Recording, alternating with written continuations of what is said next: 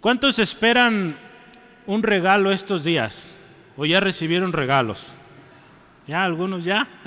qué bien, qué bien. Eh, a mí ayer me, me, dijeron que me van a dar un regalo, pues ya viene en camino el regalo.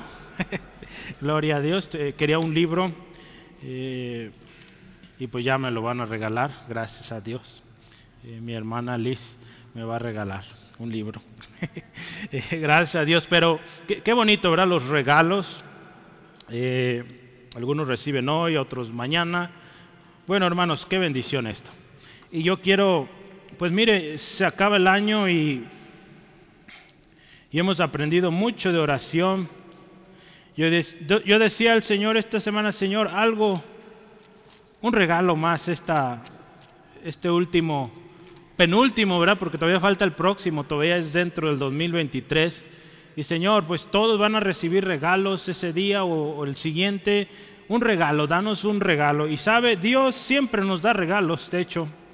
Pero Dios nos dio este regalo para esta semana, hermanos, hermanas y es la oración que mueve montañas. ¿sí? Yo lo considero sinceramente un regalo de Dios porque es, es una enseñanza tremenda, hermanos. ¿Cómo usted puede orar y tener tal fuerza su oración en el poder de, Dios para hacer esto? Mover montañas. ¿sí? Eh, tenemos un matemático aquí en la iglesia que ha estado haciendo cálculos de cuánta fuerza representa esto de mover montañas. Ya saben quién es, ¿verdad? Braulio. Braulio ha estado haciendo algunas cuentas, me ha pasado algunos de sus, eh, de sus cálculos. Hermanos, yo creo que Braulio se ha dado cuenta que el poder de Dios es inalcanzable, ¿sí? Y, y damos gracias a Dios porque en la inmensidad, hermanos, de su poder, Él nos ha concedido poder a usted y a mí. Y por eso debemos estar muy agradecidos, porque usted y yo podemos orar y ver la mano de Dios en nuestras vidas, en nuestras familias, en nuestras situaciones, en esas montañas que a veces tenemos que enfrentar. Ahí el Señor muestra su poder. ¿sí? Dios quiere, quiere y está dispuesto a hacer milagros en su vida. ¿sí? Hoy la historia se trata de una oración que mueve montañas. Y yo quiero que vayamos juntos a Marcos capítulo 11. Ahí en su Biblia, por favor, le invito. Abra su Biblia en Marcos capítulo 11. La palabra del Señor nos enseña tremendo. Yo les he dicho, Marcos, o esta carta, o este tratado de Marcos, a mí me bendice mucho porque tiene algo específico, un mensaje muy directo.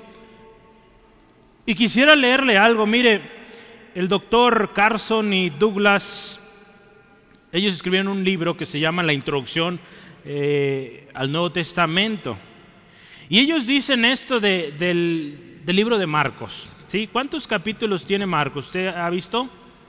16 capítulos, ¿verdad? Sí. Pero mire, escuche esto. E, estos hombres en su relato, dice, el relato de Marcos sobre el ministerio de Jesús está orientado hacia la acción. No contiene largos párrafos de enseñanza y el autor narra los eventos de forma concisa, pasando rápido de una escena a otra. No sé si usted ha visto, pero en 16 capítulos aprendemos muchísimo, ¿sí? Y las historias son cortas, directas. E-, es algo que tiene esta, esta carta, ¿sí? Y sabe otra cosa, es que cuando vemos a Jesús en el libro de Marcos, lo vemos siempre, hermanos, en acción. Lo vemos sanando, lo vemos sacando demonios, lo vemos confrontando a sus opositores, lo vemos enseñando a sus discípulos. A mí me bendice mucho este, este libro cada vez que lo visito, cada vez que lo estudio, porque hay riqueza innumerable y yo doy gracias a Dios porque ese regalo Dios lo tiene para usted, para mí hoy, hermanos. Nuestro Señor Jesús, hermanos, nos tiene un regalo y es esta enseñanza, una oración que mueve montañas. Yo quisiera preguntarle antes de empezar o entrar de lleno, ¿cuál es la montaña que enfrentas hoy. Yo te dije que es un regalo de Dios. Entonces piensa cuál es esa montaña en tu vida, en tu familia, en tu trabajo, en la circunstancia que sea. ¿Cuál es esa montaña hoy?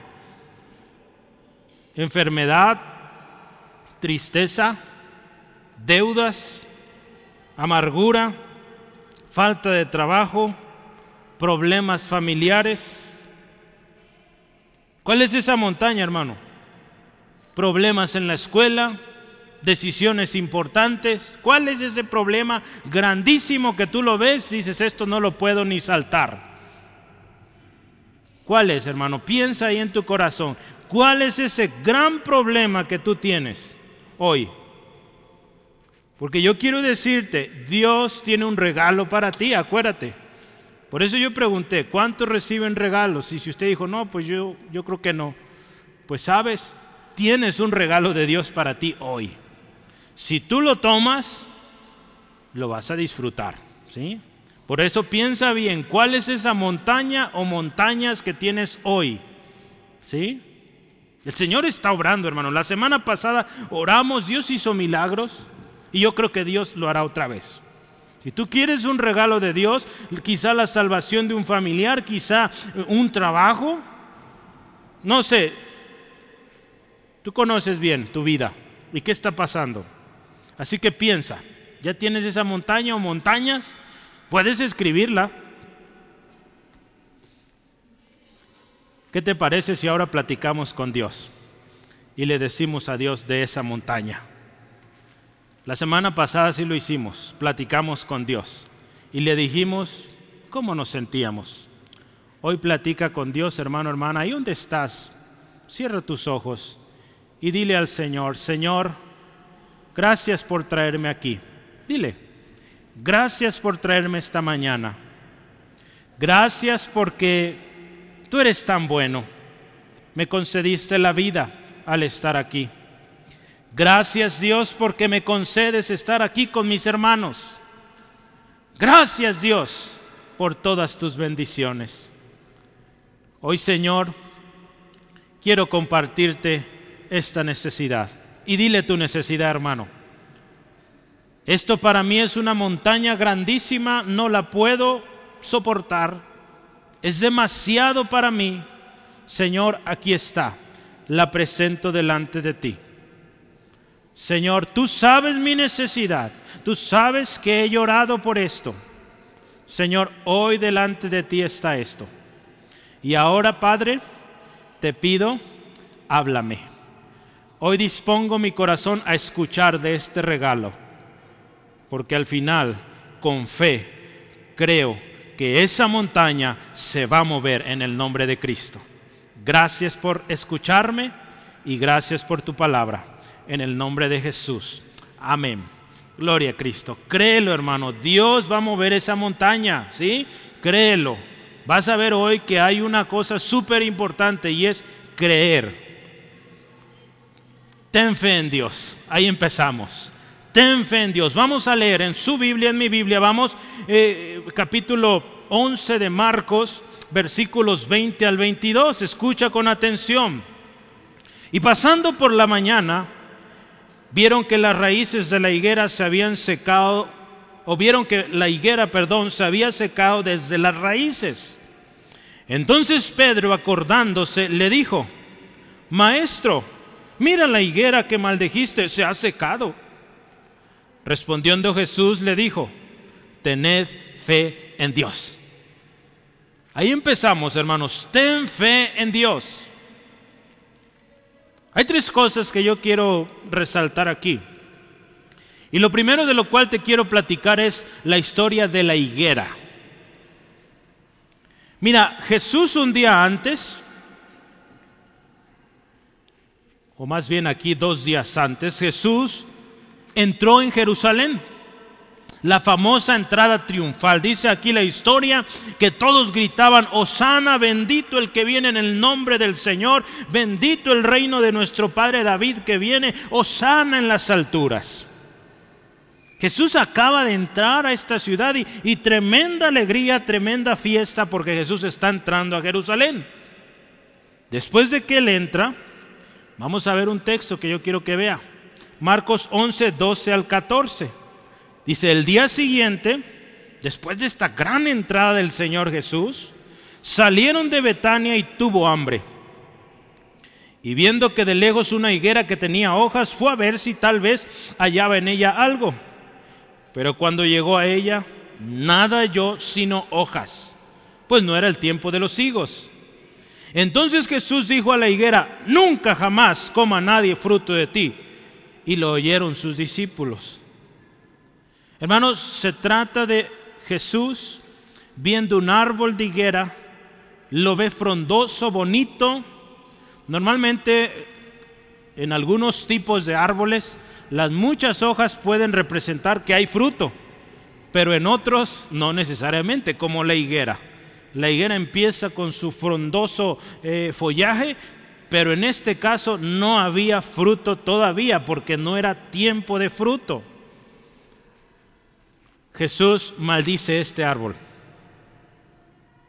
Usted y yo podríamos decir, ¿por qué lo hizo Jesús? Bueno, mire, yo quiero decirle una cosa. Jesús nunca hace las cosas de manera a la y se va o a ver qué pasa.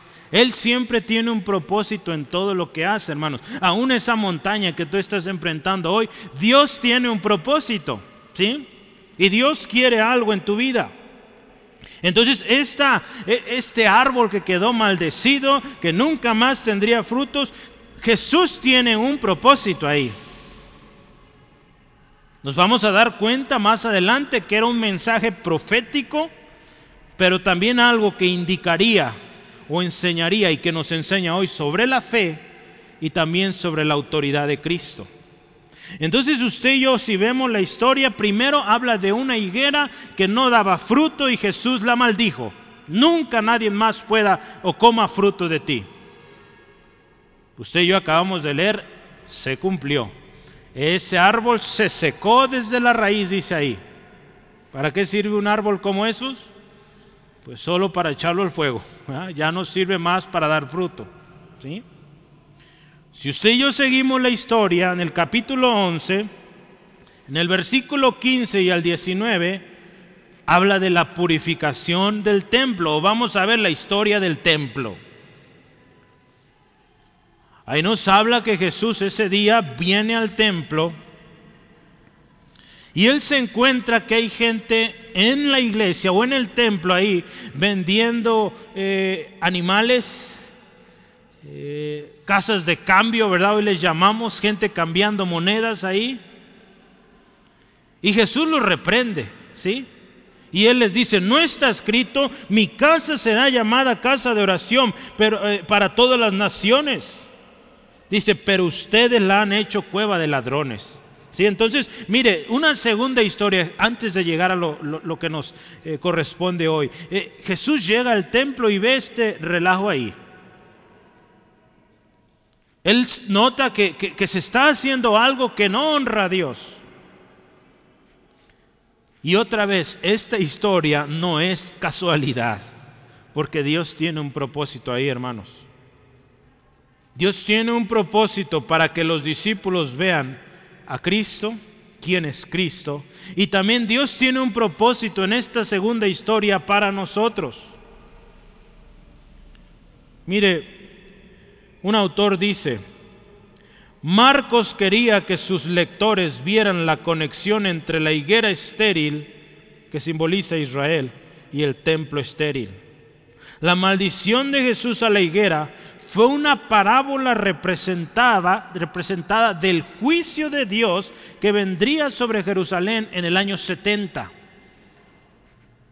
Esto que Jesús hace aquí, hermanos, del templo eh, junto con la higuera, eh, es un anuncio profético de lo que pasaría en unos años en ese mismo templo. La historia cuenta que en el año 70 eh, Jerusalén fue invadida y el templo destruido. ¿Sí? Y nunca jamás fue levantado. ¿Sí? Entonces vea, Jesús no está solo enseñando su autoridad, Él está hablando proféticamente también de lo que va a pasar en ese lugar. ¿Qué podemos pensar? él llegó a la iglesia buscando fruto, no lo encontró. ¿sí? Si lo comparamos con, con, esta, con este árbol de higuera. Después de esto Jesús les enseña a sus discípulos, entre muchas cosas, una lección y les dice en el versículo 22, tengan fe. A veces nos sorprende el Señor Jesús, de hecho siempre nos sorprende por cómo nos enseña, hermanos. Yo he escuchado que la manera de aprender de los judíos o de los eh, ahora israelíes, eh, de la gente de Israel, o de hecho muchos países en el oriente, la manera en que ellos aprenden es con preguntas. ¿sí? No sé si usted se ha dado cuenta, pero en muchas de las ocasiones que venían con Jesús y le hacían una pregunta, Él les respondía con otra pregunta. Esa no suele ser la manera como aprendemos aquí en, Occidente, acá en México, en Estados Unidos, en estos países de acá de este lado. Acá nos memorizamos algo, le damos, le damos, le damos hasta que nos lo aprendemos. ¿verdad? En aquellos lados, en el oriente, muchos países o muchos pueblos aprenden así mediante preguntas. Es un buen método, hermanos, porque las preguntas nos ponen a pensar, ¿verdad? Imagínense, usted le hace una pregunta a alguien y ese alguien le contesta con otra pregunta. Y oye, pues, ¿cómo quieres que aprenda? Bueno, es que esa pregunta te va a poner a pensar y vas a resolver tu duda. ¿Cómo ve? Pero mire, Jesús también usaba las preguntas y Jesús también usaba a veces un cambio total de, de tema aquí. Porque Pedro le está preguntando, mira Jesús, la, higuera que tú maldijiste está sequísima hasta las raíces. ¿Y qué le dice Jesús? Ten fe. Jesús no le dijo o se puso a explicarle cómo fue que esa higuera se secó, no. Le dijo, tengan fe, tengan fe. Hermanos, Pedro se da cuenta de esto y dice, no entiendo qué. Más adelante Pedro va a entender este mensaje, hermano, porque sabe que eh, se cuenta o la historia dice que, el libro de Marcos lo escribió un hombre llamado Marcos, ¿verdad?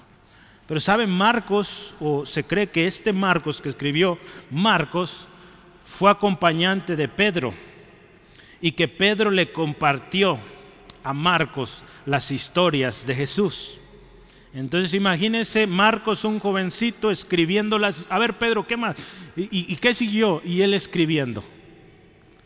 Y, y, cuando usted y yo vemos Marcos, podemos pensar, sí, Pedro seguramente le dio esa historia a Marcos, porque va al punto, ¿sí? Siempre ese Pedro intrépido, adelante y que no le daba miedo, él hablaba. Sí podemos pensar que estas historias pudieron haber sido contadas por por Pedro a Marcos.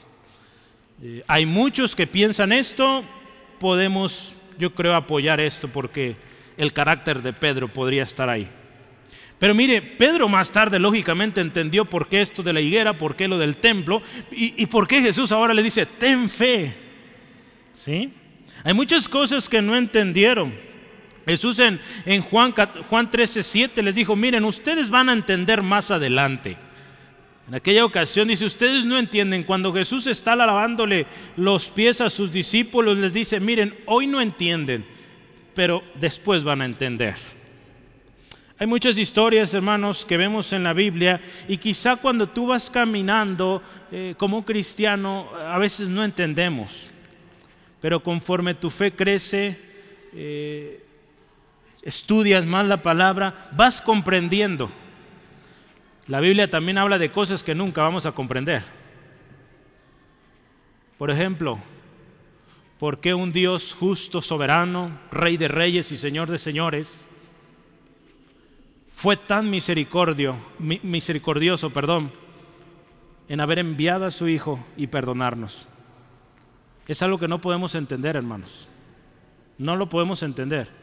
En la Biblia nos enseña mucho, pero no podemos dimensionar ese gran amor que Él tuvo. ¿Sí? No sé si lleguemos a entender esa dimensión de amor o tener esa dimensión de amor de dar nuestro hijo por alguien. ¿Sí?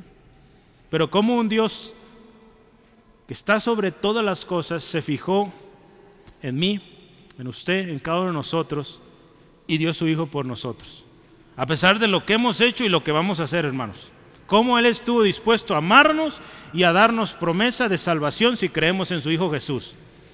Es algo que sinceramente, hermanos, no podemos dimensionar. Nuestra mente no logra entender cómo Dios decidió y pensó hacer esto. Pero Él lo hizo. Hay muchas cosas que no entendemos de Dios y, no está en nosotros entenderlo y no perdamos en el tiempo en querer entenderlo. Las cosas que han sido reveladas, pues hay que escudriñarlas. Aquellas que se nos revelen con responsabilidad, vivirlas. Pero mire, Jesús le dice otra vez, ten fe. ¿Por qué, por qué, por qué esto, hermanos? Algunos estudiosos han dicho, mire, su fe, hermanos, mi fe debe estar en Dios, no en el templo. Cuando vemos la historia del templo que ya le platiqué, mucha gente, hermanos, tenía más fe en el templo que en Dios. ¿Sí? Y hoy en día hay mucha gente que tiene más fe en estar en un edificio que en el Dios que habita en medio de las alabanzas de su pueblo. ¿Sí? Entonces tenemos, tenemos, que entender esto muy bien, hermanos. Cuando Jesús combina estas historias del templo, la higuera, nos da un mensaje tremendo sobre la fe. Porque sabe, Jesús ha reprendido mucho a los, a los escribas y fariseos. Ahí en Mateo 23, eh, Él les dice a los fariseos, miren, insensatos, necios. Ustedes, dice, dice ahí, ponen más énfasis en la ofrenda que en el templo. O también en la ofrenda más que en el altar. En otras palabras, estos hombres iban en busca del dinero Iban en busca de la ganancia, en lugar de poner su mirada en aquel que estaba ahí, que es Dios, en el lugar de la presencia de Dios. Estos hombres se preocupaban más por cuánto daban que porque la presencia de Dios estuviera ahí. Qué tremendo, ¿verdad?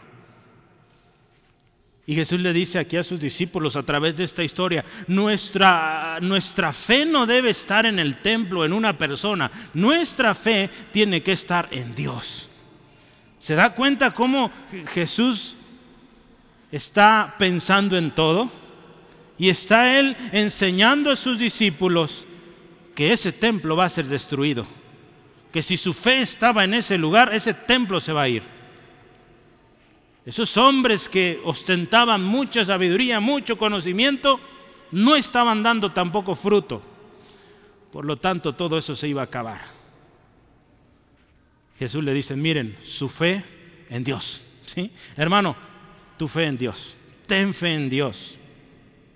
En otras palabras, mira, los líderes religiosos estaban más preocupados por lo que traían de ofrenda que por el lugar o el altar, que son símbolos de la presencia de Dios. Muchas veces, hermanos, se enfocan más en lo material que en que Dios de verdad visite un lugar, visite una familia, visite una iglesia.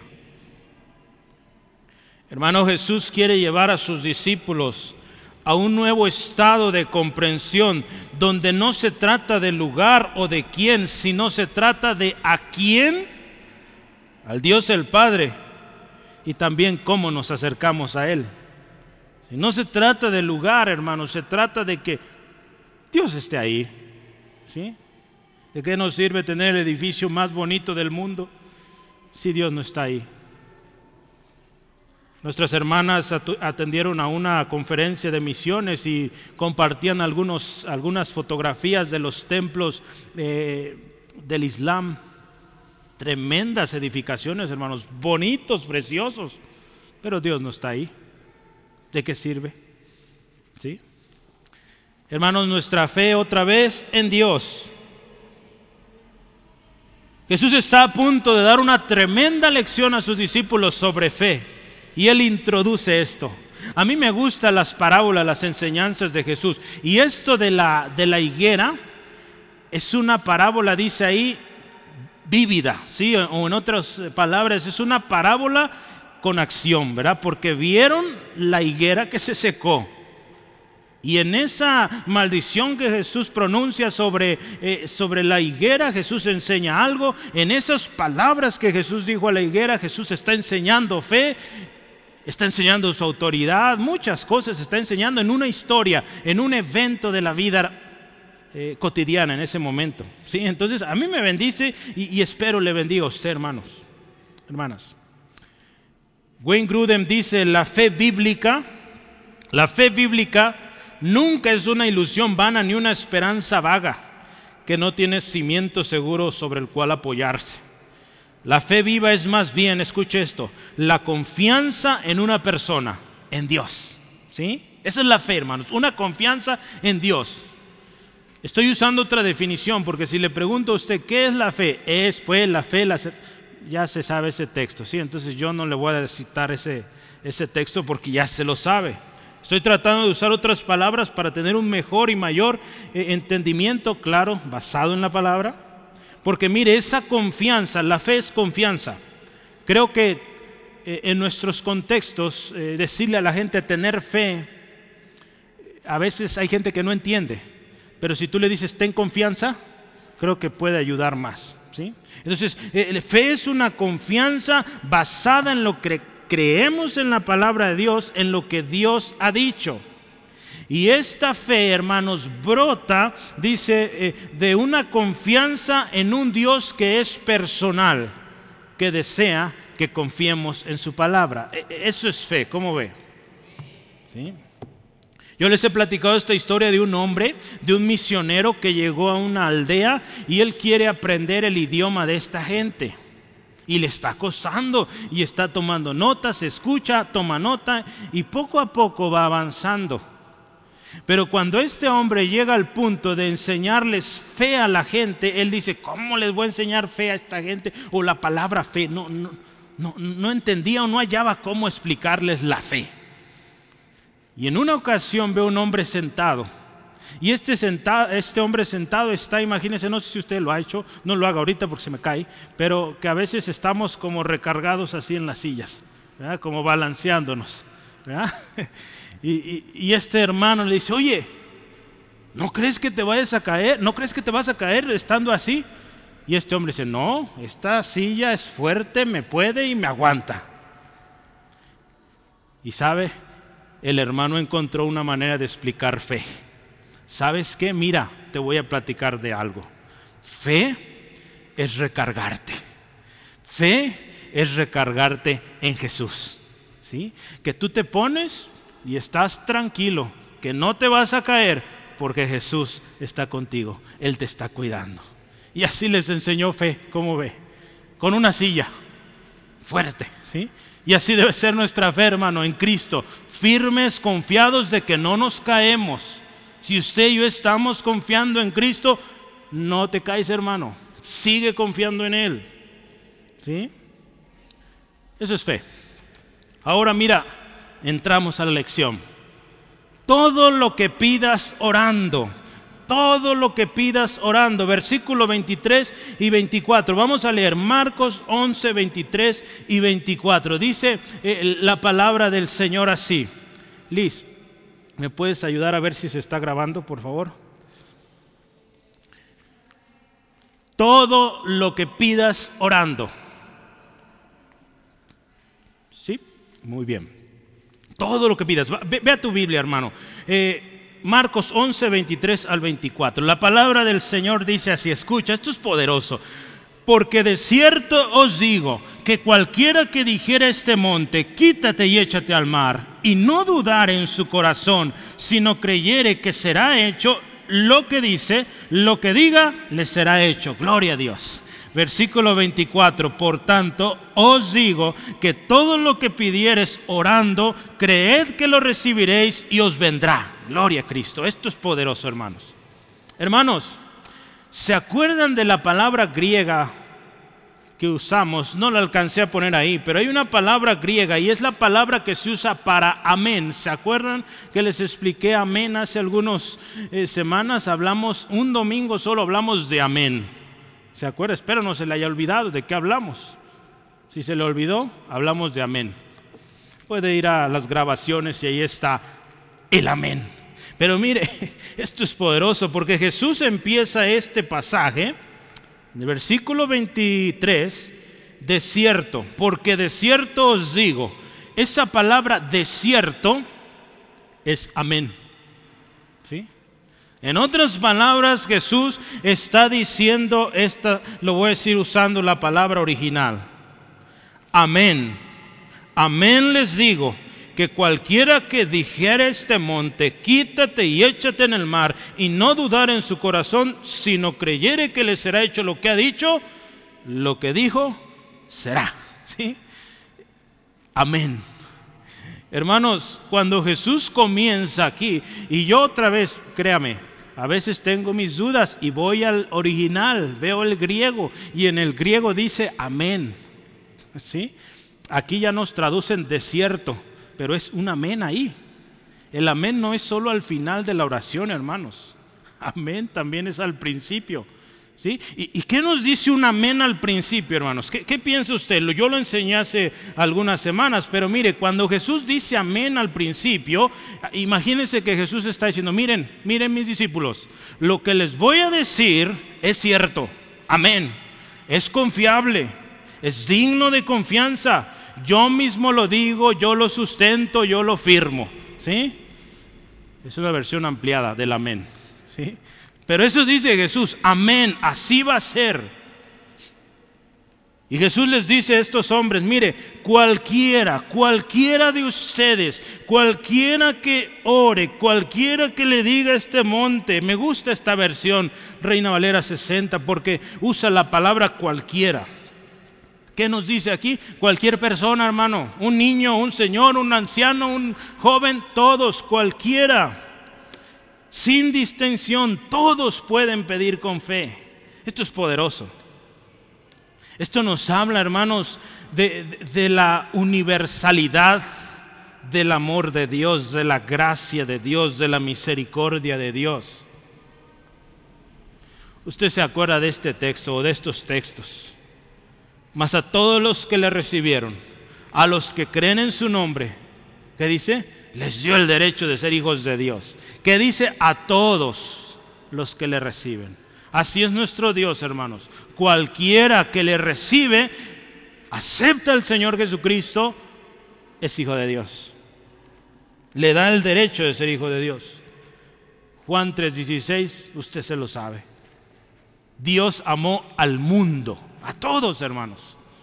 Entonces cuando Jesús le dice a la gente, mira, cualquiera, cualquiera que ore con fe, mira, va a suceder. Y le dice, cualquiera que le diga, eh, le, diga a este monte, quítate y échate en el mar. Hermano, mira, nuestra oración es hablar con Dios, ¿se acuerda? La semana pasada hablamos de esto. La oración es una conversación con Dios. ¿Sí? ¿Sí, amén? Cuando tú oras, tú hablas con Dios. En la mañana estaba leyendo un libro y eso es. Eh, este hermano está explicando el Evangelio, es un folleto pequeño y, él presenta el Evangelio y, él le dice al nuevo creyente, tienes que hablar con Dios. ¿Y cómo lo vas a hacer? Orando. ¿Sí? Orando, orar es hablar con Dios. Entonces, eh, cuando, cuando vemos aquí, Jesús está diciendo, mira, y cuando le digas a ese monte, esto es interesante porque orar Claro, es hablar con Dios, pero es hablar con alguien o con algo. Porque aquí Jesús está diciendo, mire, si le dices a ese monte que se mueva, se va a mover. Entonces, ¿qué, nos enseña aquí Jesús? Mire, Jesús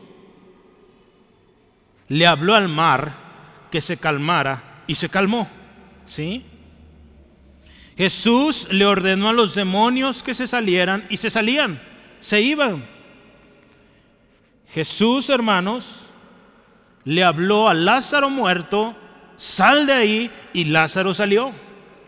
Jesús, hermanos, le dijo a la higuera que nunca más tendría fruto, que se secara, fue maldecida, y esa higuera fue maldecida y nunca más dio fruto y se secó. ¿Sí? Entonces, hermanos, hay poder. Hay poder en lo que usted y yo hablamos. La palabra de Dios ahí en Proverbios 18, 21 dice que la muerte y la vida están en el poder de la lengua. Lo que usted y yo decimos, hermanos, tiene poder. Y si eso que usted dice lo dice en el nombre de Jesús, pues imagínese. Pregúntele a Braulio cuántos megajoules o cómo fue el asunto. Un número grandísimo.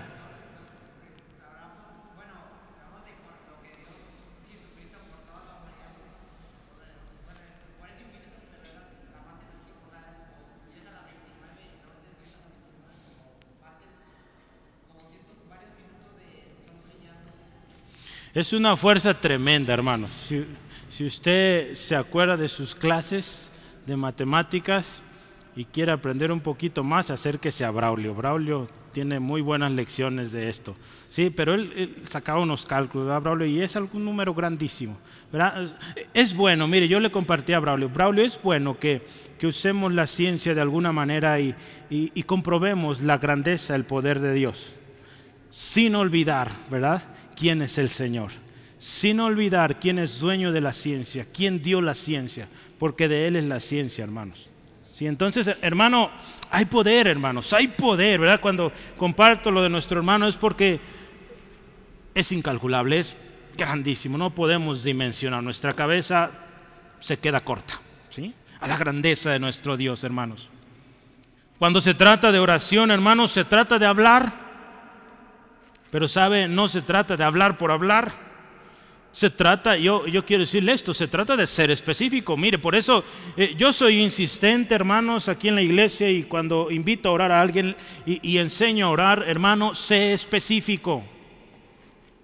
no digo que esté mal orar por todo el mundo, está bien, hermano, pero en el mundo hay miles de problemas, millones yo creo. Cada persona es un problema, si lo pensamos así. Entonces, orar por todo el mundo, hermanos, no es que Dios no tenga la capacidad de ayudar a todo el mundo, claro que la tiene y mucho más. Pero hermanos, si vemos la oración que Jesús enseñó, el Padre nuestro, si vemos las oraciones en la Biblia, fueron directas, fueron específicas. Y aquí Jesús nos vuelve a enseñar que cuando ores, sé específico. Jesús le dice, si le dices a este monte que se aviente al mar, lo va a hacer. Entonces hay que decirle a este, ¿sí? Eh, ¿Sabe? Algunos piensan que cuando Jesús está dando esta historia, Él está hablando del monte de los olivos, porque desde el monte de los olivos se veía el mar. Entonces algunos piensan que le decía o estaba haciendo apuntando a ese monte. Si tú le dices a ese monte que se vaya al mar, va a suceder. Algunos piensan que eso fue. No está en la Biblia, así que no lo predique, no lo afirmemos, solo es una teoría, ¿sale? Pero mire, hay que ser específicos. Esto nos enseña que cuando oremos seamos directos pide y sé directo. A este monte, acuérdate cuál monte o montaña le platicaste a Dios hace rato. Ahorita en un momento vamos a orar directo. Este monte que se llama, así lo vamos a decir, sale y en el nombre de Jesús te mueves. ¿Sí? Lo vamos a hacer, hermanos. Con fe, porque Dios te dice, ten fe. Cuando Jesús le dice, se acuerdan aquella ocasión, pide y se te dará, busca y hallaréis, llama y se te abrirá. Esto es completamente lo que Jesús te está enseñando y es obvio, hermanos, cómo el Padre, nuestro Padre Celestial va a responder. Jesús en Mateo 7 les enseña, mira, el que, el que pide recibe, el que busca halla, el que llama se le abra, se le abre.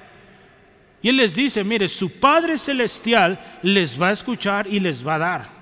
¿Sí? Yo lo voy a leer este texto, mire, ¿qué hombre hay de vosotros que si su hijo le pide pan le dará una piedra? O si le pide un pescado le dará una serpiente. Pues si vosotros siendo malos sabéis dar buenas dádivas a vuestros hijos, ¿cuánto más vuestro Padre que está en los cielos dará buenas cosas a los que le pidan? Hermano, si usted es su hijo, y nos pone un ejemplo muy, muy cercano, ¿verdad? ¿Cuántos tienen hijos? Yo creo aquí la mayoría tiene hijos. Entonces, si su hijo le pide, eh, papá, tengo hambre, tengo ganas de un pan, ¿le va a dar una piedra? No, ¿verdad? Es lógico, hermano, que le vamos a dar lo que el pequeño y la pequeña quiere. Entonces, si nuestro Padre Celestial, hermanos, dueño de todo, te escucha, Él te va a dar lo que le pides, pero a veces no le pedimos y ahí está la cosa. O venimos con demasiada falta de fe que no recibimos. La palabra eh, del Señor sigue aquí la historia, le dice, si tú le dices a ese monte, a ese monte específico, quítate y échate al mar. Y dice lo siguiente, y no dudares en tu corazón. Otra cosa importantísima es que no dudes, hermano. No dudes. Santiago dice que una persona que duda tiene una lealtad dividida es tan inestable como la ola del mar, que el viento la arrastra y la empuja de un lado a otro. Esta es una versión, nueva traducción viviente. Alguien que duda es como esas olas del mar, que vienen para allá, vienen para acá. Tremendo. Santiago añade esto, le dice, no piensen que si alguien hace así recibirá cosa de alguna del Señor. El hombre, dice, de doble ánimo es inconstante en todos sus caminos. Hermano, Santiago nos dice, mira hermano, porque Santiago le escribe a hermanos en Cristo. Dice, miren hermanos, si ustedes van a pedir con duda, ni piensen que van a recibir. Así que si están con duda, hermanos, hoy, hermano, más te vale que dejes esa duda ya. ¿sí? Deja la duda, cree, dice Dios, Jesús te dice hoy, ten fe. Jesús dice acá, ten fe, ten fe en Dios, no en lo que yo te digo. Ten fe en Dios, en lo que Él dijo aquí en su palabra. En eso ten fe. Porque esto no falla, hermanos.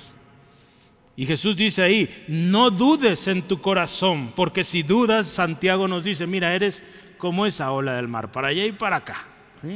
Y ni siquiera pienses que vas a recibir, porque no estás pidiendo con fe. Entonces la fe es contraria a la duda. ¿sí? Jesús le dice, mira, si le dices a este monte, quítate, échate al mar, y no dudas en tu corazón que lo que has dicho va a ser, sino dice ahora lo siguiente, creyere que será lo que dice, lo que diga le será hecho. Hermanos, la oración que mueve montañas es una oración con fe. Es interesante porque Jesús repite esto, hermanos que lo hagamos creyendo, que pidamos o que digamos creyendo, con fe. Y dice, la respuesta viene. Se trata de algo que viene, hermanos, que estamos con expectativa de que eso va a llegar. ¿sí? Gordon Lindsay dice, he aquí en efecto uno de los secretos más importantes de la oración, la fe. Solo el hombre, hermanos, Escuche esto, solo el hombre, eh, que es la obra maestra de la creación de Dios, posee esta capacidad de orar y visualizar la respuesta a sus oraciones. Dios creó al mundo a partir de cosas que no existían. ¿Se acuerda? Dios dijo y fue hecho. Dios visualizó lo que sería aun cuando no había nada. Fíjese, al hombre se nos ha dado algo muy similar. Al hombre se le ha dado esta notable habilidad que a los animales o, digamos creación inferior no tienen. Esa capacidad de orar, de pedir, de ordenar a las cosas y que sea hecho. Es, es, algo poderoso que Dios le dio a usted a mí, hermanos, y que debemos a la luz de la palabra comprender, creer y vivirlo. ¿Sí? Los sentidos, de, eh, los sentidos de algunos animales están más desarrollados que los nuestros. Por ejemplo, el olfato. nosotros no somos tan buenos para olfatear a, kilómetros de distancia. Quisiéramos, ¿verdad? Para encontrar comida, ¿verdad? O los restaurantes más ricos. Pero no, hermano, no tenemos ese, ese olfato como, como un animalito, ciertos animales. Pero usted y yo, como hombres, mujeres, eh, hermanos, tenemos la capacidad de vivir en el reino de la fe, ¿sí? Un reino que va por encima de nuestros sentidos, ¿sí? Por la fe, hermanos, dice este hombre, Gordon Lindsay, dice, por la fe el hombre puede ver lo que no existe en lo que a lo natural se refiere. Por la fe usted y yo podemos ver, eso va a suceder, porque lo dice la palabra de Dios, yo lo creo, oro en el nombre de Jesús, va a ser porque va a ser porque Dios lo ha dicho. ¿Sí? Eso es la fe, hermanos. Y es algo que Dios te dio a ti y a mí. Hay que ejercitarla. La fe, hermanos, es necesaria para mover montañas. En otra ocasión, ahí en Mateo 17, Jesús está enseñando a sus discípulos. Sus discípulos no pudieron echar fuera un demonio y le dicen, Señor, ¿por qué nosotros no pudimos? Y dice, por su poca fe. No tuvieron fe. Y Él les dice, si, si, tuvieran fe como un grano de mostaza, ver, hasta lo cantamos. Si tuvieran fe así de pequeñita, podrían decirle, otra vez dice la historia, decirle a ese monte, quítate y échate al mar, y sucederá. Jesús enseña la necesidad tremenda de la fe. Si usted se acuerda, Hebreos, sin fe es imposible agradar a Dios.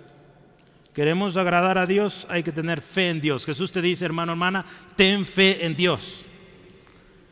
Hace casi 11 meses yo prediqué sobre esto.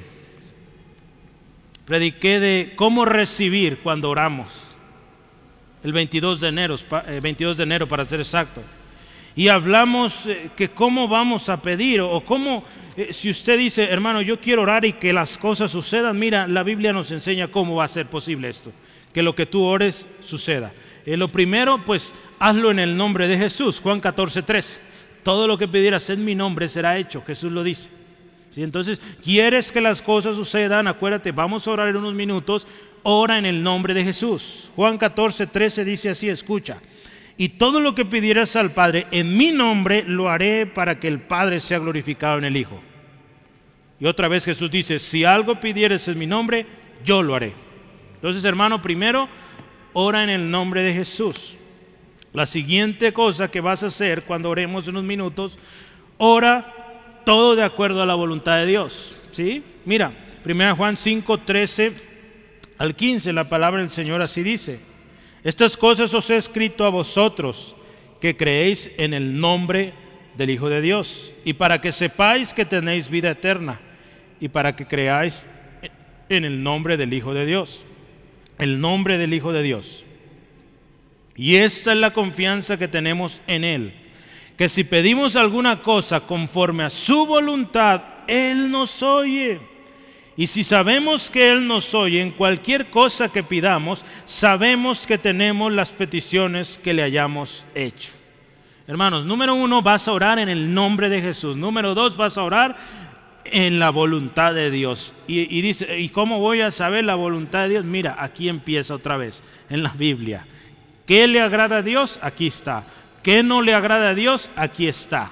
¿Cómo acercarte a Dios? Aquí está. ¿Sí? ¿Cómo orar? Aquí en la palabra de Dios. Entonces, en el nombre de Jesús, de acuerdo a su voluntad, ¿y sabes qué? Hermanos, Dios te va a dar todo lo bueno, lo que es para tu bien. Cuando Lucas está explicando sobre un padre dándole al hijo lo que necesita, también Lucas, guiado por el Espíritu, le dice, mira, si tú le pides al Padre, el Padre te va a dar buenas cosas. La palabra de Dios dice que toda buena dádiva o todo buen regalo proviene de arriba, del Padre, ¿sí? Entonces, si tú le pides a Dios, hermanos, ven con la confianza de que Dios te va a dar cosas buenas, ¿sí? ¿Cuántos están contentos por eso? Porque nuestro Padre nos da cosas buenas. A Él le gusta lo bueno, así que pide lo bueno. Cuando yo era pequeño, hermanos, mi mamá tenía cierta preocupación, porque íbamos a la tienda y ella nos decía, hijo, agarra lo que quieras. Yo me iba a las papas más grandes, a lo más rico, y mi hermana un chicle, hermanos. un chicle. No, yo me iba a lo más caro. Y sí se preocupaba mi mamá y le dice una de mis tías, se nota que le gusta lo bueno. Entonces yo aprendí desde chiquito, hermanos, cuando yo pido a Dios le pido lo bueno. ¿Y sabe? Nunca me ha fallado. Nunca me ha fallado. Así que le invito, pídale lo bueno, ¿sí? Pídale lo bueno al Señor. Él da cosas buenas. Él sabe que usted necesita, hermanos. Y Él quiere lo mejor para usted. Así que pídale, pídale. Pero hágalo, por favor. Hoy vamos a orar. Eso que usted está viviendo no es bueno. Esa montaña no es buena, hermanos. Así que vamos a pedirle al Padre que remueva eso. ¿Sí, amén? Gloria a Dios. Último. Yo quiero cerrar con esto. Mira, cuando estés orando, Escucha qué dice Jesús. Mira, tú vas a orar que esa montaña se mueva. Qué poderoso, qué hermoso. Pero cuando estés orando, esto es poderoso, hermanos, y también tenemos que aceptarlo porque Jesús lo está diciendo. Dice ahí, vamos a leerlo, versículo 25 al 26. Y cuando estéis orando, escucha esto, perdonad. Si tenéis algo contra alguno, para que también, dice vuestro Padre que está en los cielos, os perdone a vosotros vuestras ofensas. Porque si vosotros no perdonáis, tampoco vuestro Padre que está en los cielos os perdonará vuestras ofensas. Hermanos, ¿sabes qué? Yo te dije que Dios tenía un regalo para ti y para mí. Y yo espero tú lo estés confirmando, porque es un regalo de Dios, la oración con fe para que una montaña se mueva. Pero el regalo es completo con esto también. El regalo de Dios para ti hoy es también esto. Si estás orando, perdona. ¿Sí? Perdona, hermano. Si tienes algo contra alguno, quien sea, perdona. Jesús muchas veces dijo esto, hermanos. Dice, por tanto, si traes eh, tu ofrenda al altar y te acuerdas que tu hermano tiene algo contra ti, deja allí tu ofrenda delante del altar y anda, reconcíliate primero con tu hermano. Y entonces vienes y presentas tu ofrenda. En otra ocasión Jesús dice, cuando está enseñando a orar, dice, y perdónanos nuestras deudas, como también nosotros perdonamos a nuestros deudores. Versículo 15 ahí dice, porque si perdonamos, dice, nuestras ofensas a otros, porque si perdonamos a otros sus ofensas, perdón, también los perdonará a ustedes su Padre Celestial. Mas si no perdonáis a los hombres sus ofensas, escucha esto, esto es fuerte, el Padre no nos perdonará. Si no perdonamos, Dios no nos perdona, hermanos. ¿Y qué indica esto? Si llegas a la presencia de Dios así, al infierno, porque no perdonaste. Otra cosa que Jesús también dice ahí en Lucas 6:37, dice, no juzguéis y no seréis juzgados, no condenéis y no seréis condenados, perdonad y seréis perdonados. Otra vez Jesús dice en Lucas, si tu hermano pecare contra ti, repréndele, y si se arrepiente, perdónale. Y si siete veces al día peca contra ti y siete veces al día vuelve a ti diciendo me arrepiento, Jesús te dice, hermano, perdónale. Hermano, ¿quieres recibir la respuesta de Dios? Empieza también perdonando. ¿Sí? Porque dice ahí claramente, versículo 26, porque si vosotros no perdonáis, tampoco vuestro Padre que está en los cielos os perdonará vuestras ofensas. Hermanos, qué hermoso sería mover montañas. Pero lo más importante es que tú y yo estemos justificados delante de Dios en aquel gran día. ¿Sí? Porque hermanos, mucha fiesta, mucho ruido, aparente adoración sin obediencia es desagradable delante de Dios. ¿sí? Mira, hermano, ah, me faltaba un texto. Mateo 5, 43 al 45. Jesús enseñó el perdón, ¿verdad? Y ahí habla de amar a nuestros enemigos, a los que nos ofenden, a los que nos ultrajan, a los que nos dicen hasta lo que no, ¿verdad? Hasta de qué nos vamos a morir. Jesús nos habla de amarlos. Y sabes qué más, no solo amarlos, ora por ellos. Eso nos dice Jesús. Porque otra vez, si no lo haces, hermano, si no perdonas, habrás perdido todo, hermanos. La palabra de Dios ahí en Samuel, usted se acuerda de esta historia. Eh, eh, eh, Saúl está contento porque vencieron al enemigo. Y este hombre se le ocurre agarrar de lo anatema, de lo maldito y querérselo ofrecer a Dios. Imagínense. Dios dijo, destruyan todo. Y este hombre agarra de ahí y quiere ofrecérselo a Dios. Imagínense esto, hermanos. ¿Qué le está ofreciendo a Dios? Pura basura, pura inmundicia. Eso no le agrada a Dios. Y el Señor le dice a este hombre, mira, Dios no se complace de esas cosas, de esos sacrificios, de esas ofrendas. Él se complace en que le obedezcas. ¿Sí, hermano? Entonces, hermano, Dios hoy nos está diciendo, mira, qué grande esto que quieres, que esa montaña se mueva y yo la puedo mover, dice el Señor aquí. Pero perdona. Porque yo podríamos pensar, el Señor puede quitar esa montaña, pero si tú no perdonaste, al final de tu vida, hermanos, con o sin montaña, te vas al infierno. Entonces, perdonemos, hermanos. Jesús en una ocasión en Mateo 16 eh, dijo esto. ¿Qué beneficio obtienes si ganas el mundo entero pero pierdes tu propia alma? ¿Qué beneficio obtenemos, hermanos? Y no olvidemos tampoco las palabras de advertencia del Señor Jesús en una ocasión, mire hermano. Yo quiero que, esto sí lo voy a leer, aquí lo tengo. En Mateo capítulo 7 Jesús advierte esto y escucha con atención. 7, 22 al 23. Jesús dice esto. Muchos en aquel día dirán, Señor, Señor, ¿no profetizamos en tu nombre y en tu nombre echamos fuera demonios, movimos montañas, si usted quiere ponerle, y en tu nombre hicimos muchos milagros? Entonces les declararé, nunca os conocí, apartados de mí, hacedores de maldad. Hermanos, mire, yo le decía, hay un regalo y el regalo hay que agarrarlo completo, ¿sí? Incluye la promesa y la exhortación, ¿sí? Entonces yo le animo, tomemos todo el regalo, conviene, nos conviene. Es muy especial mover montañas, pero no se le olvide algo, esa montaña es pasajera. Un día usted se va a morir y esa montaña quizás siga ahí, pero usted ya no va a estar batallando con esa montaña. ¿sí? Aquí lo importante es que nos ocupemos en lo que Dios nos dice aquí, perdona.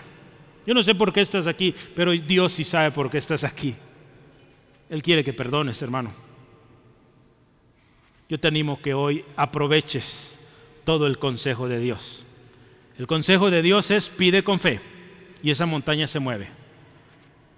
Pero sabes, hay algo más importante, perdona. Perdona aquel que te ofendió. Porque si tú no lo perdonas, el Padre no te perdona. Y quiero que cerremos y decirte una cosa. ¿Recuerdas la montaña? Espero no la hayas olvidado esa montaña que le dijiste a Dios, que dices, es grandísima, yo no puedo más con esto, acuérdate de esa montaña. Y vamos a tomar el consejo de Jesús. ¿Te parece, hermano? Pero antes de que lo hagamos, ¿qué te parece si, si arreglamos las cosas? Dios va a mover esa montaña, hermano. Yo lo creo porque yo estoy teniendo fe en el Dios que mueve montañas. Así que te invito, cree tú también conmigo. Pero yo quiero invitarte que hagamos algo primero, que arreglemos las cosas, ¿sí? Para que si esa montaña se mueve, pues mire, tú lo disfrutes. Y que puedas vivir con la paz que Dios da. Esa paz que dice la palabra sobrepasa todo entendimiento, ¿sí?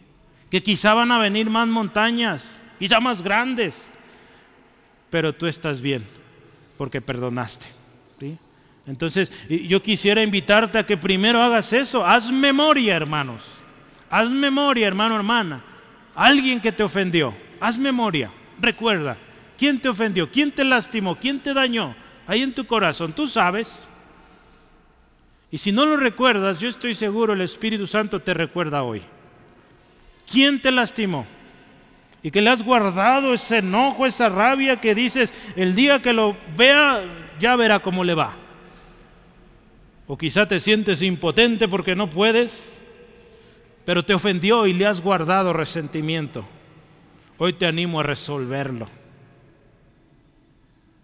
¿Y qué te parece? Vamos orando. Ahí cierra tus ojos, por favor. Y dile gracias a Dios por este regalo. Muchas veces Dios nos da cosas y no necesariamente es lo que esperábamos.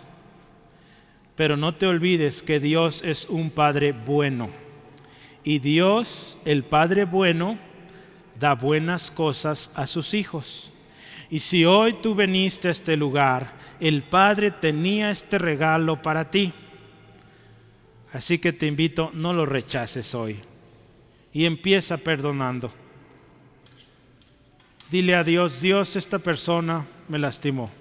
O esta familia, no, no sé, tú sabes ahí y quizá te sorprenda porque el Espíritu Santo te esté trayendo a tu memoria esas personas. Si de repente están viniendo nombres a tu mente, a tu corazón, es el Espíritu de Dios. Es parte del regalo de Dios, de que el Espíritu revela aquello que te lastimó, para que hoy tomen la decisión, porque perdonar debe ser una decisión que tú haces, con la ayuda de Dios, de su Espíritu en el nombre de Jesús y tú dices, yo perdono, sea cual sea la ofensa, hermano, perdonemos. Porque acuérdate, número uno y más importante, si tú no perdonas, el Padre no te perdona. Otra cosa, Jesús dijo, si tú traes ofrenda, Él no la recibe si tú no has perdonado antes. Podrás hacer muchas cosas aparentemente buenas para Dios, pero si no perdonaste, vas a llegar como aquellos diciéndole, Señor, yo hice muchas cosas, di mucha ofrenda. El Señor te va a decir que no te conoce, que te apartes. Si tú no perdonas hoy, pero si tú perdonas, Él te va a decir, escucha hermano, si tú hoy perdonas, Dios te va a decir esto, bien, buen siervo fiel, en lo poco fuiste fiel, sobre mucho te pondré, entra en el gozo de tu Señor. Yo quiero oír eso, hermano. Y mi oración es que tú también lo escuches un día, porque tú perdonaste antes. Así que dile al Señor, Señor, primero perdóname a mí por permitido, por haber permitido el resentimiento, la amargura en mi corazón. Te pido perdón y con todo mi corazón, Señor, hoy perdono, decido perdonar.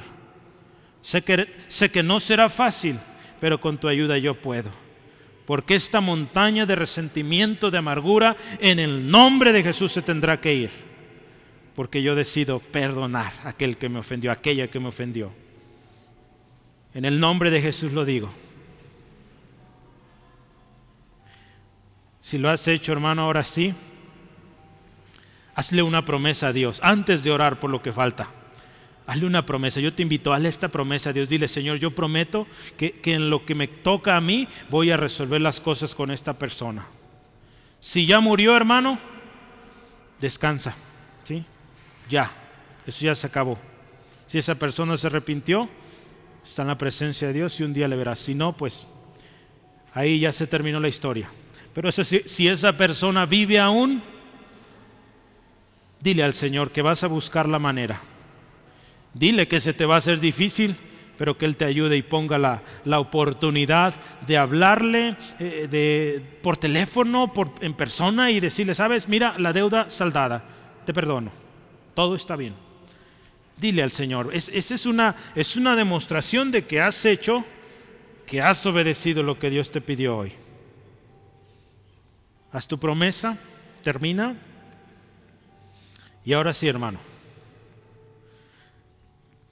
Vamos a orar por esa montaña. Y en el nombre de Jesús esa montaña se va a ir. En el nombre de Jesús.